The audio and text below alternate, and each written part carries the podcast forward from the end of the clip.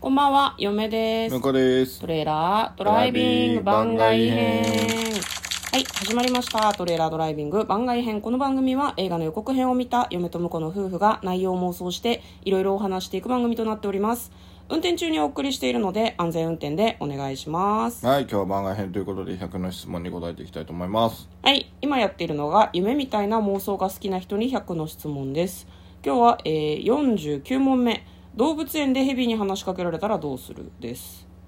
ヘビヘビ語で返す。喋れんの喋れない。でもなんか、えみたいな感じじゃなかったっまあ聞いた感じはそうでしたけどうなんか確かなんなん「ハリー・ポッター」かなんかで出てきてたよけねそうだね。ヘビ語が喋れる人のことをパーセルタングっていうんだけど確かね、なんかこう特殊なあれで魔法使いの中でも一部の人特にあの名前を言ってはいけないあの人関連の人じゃないとなんかボルデモ喋ーれトだないえ言うと来るからやめた方が いいよマジで来るんだからそういう描写が映画にありましたよねそうで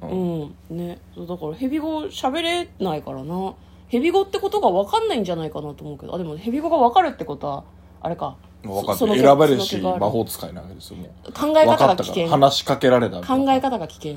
それはなんかちょっと闇の気配を感じる 選ばれたからだとかいなだんかいちょったとい闇の魔法使いなわけじゃないいでやすそういう先民意識は危険だと嫁は思いますよか。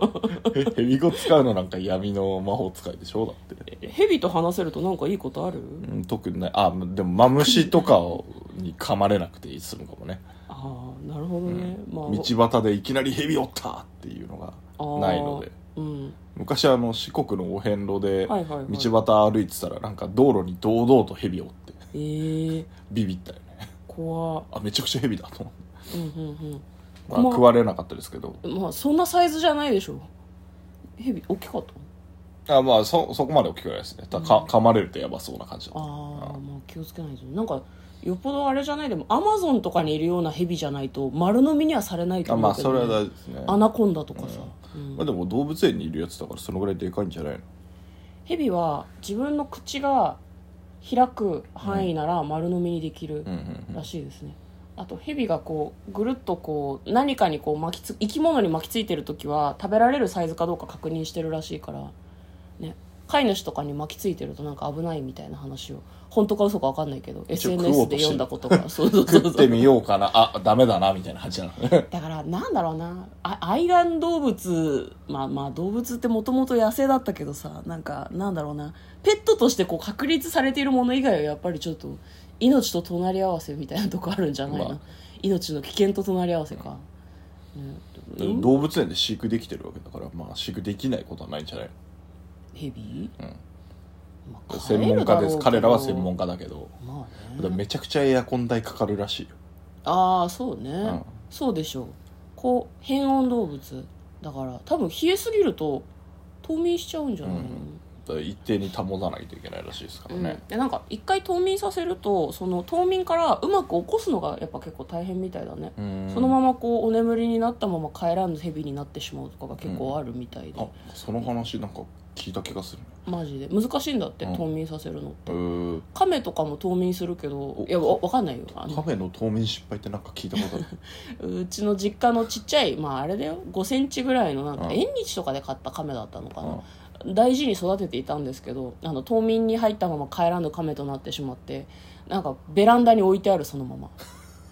そのままではないんだけどうんなんかカリカリの亀がベランダにあってカメのミイラってことでしょそうこれなえなんなんで埋めてあげないのって言ったらうちの守り神だからみたいな話になっててえ待ってちょっとそのその発想私信じられないんだけどと思ったんだけど私あの実家で飼ってる動物を何一つ可愛がらなかったので、うんあの邪険にしてたとかじゃなくて世話を母親と妹がしててあの人たちが飼ってたからそうねうん、たまにあのカカメはカメは亀はなんかうんちの世話とかたまにしてたけど、うんか別に可愛がってはなかったあそう妹が飼っている亀って考えてたのであそうなんだそうっすねえ取ってきたのは妹妹妹さん妹うんだから大人になってからは生き物を飼うのは大変って嫁は思ってるので、あーうんうん飼わないですね、まあ、あれですよ動物園でヘビが話しかけてきたらどうするっていう質問じゃなかったでしたっけでそうですねどうするだから僕はヘビ語で話し返すんいやだけど喋れないあでも喋れないけど分かるってことはそう喋れるってことかうんじゃあまあわかんないでもなじゃあなん英語と一緒でさ聞き取りはできるけど喋れないパターンもあるからどこで教わればいいんだろうね そう英語ね言ってることはわかるから頑張ってシュッみたいな感じで返すけどちょっときょとんとされるかもしれないよねなるほどねなんか周りの人はこいつ蛇の真似してる子はっていいや「ハリー・うポッター」好きなんだろうなって思っていただければいいんじゃないです すかごいなんか好意的に見てもらえるというふうに思ってらっしゃるんですね私そうねえ蛇語で話しかけられるってことは何言ってるか分かるってことだから、んでもそうね向こうが言うことに一理あるような気がしますね、ん無視でしょうね多分えでも私喋れないしなと思ってあもう前回でもね変なやつはとりあえず虫みたいな話だもんね、幽霊も虫うん蛇も虫 I can't speak English 状態ですよ ねだから英語でそれを言う意味が分かんない感じ、うん、I can't speak エビ語みたいな感じで多分無視、無視だと思います何言ってるか分かるけど私は喋れないっていう、悲しいねなんかねせっかく交流できそうだったのに悲しくないでしょ別に客観的に見たら悲しいかなと思って嫁は何一つ悲しくないけうど、んでしょう、おそうだろうな、うんうん聞いてる感じ悲しそうじゃないそうねまあでもね助けてとか言われても知らんからねいや無理無理無理ってどなうっしちゃよううもから、なね、いからね多分動物園にいるヘビを「あー失礼どうしよなんか曲が聞こえたかもしれないですけど、あのこれあれですねあの民族音楽ではなくて水曜日のカンパネラですうあえーずうんそうなのよくわかんないけどちょっともう出かけなきゃいけない はいじゃあここらで、はいということで、えー今日はですね100の質問に答えてみました嫁とだからトレーラードライビング番外編もあったね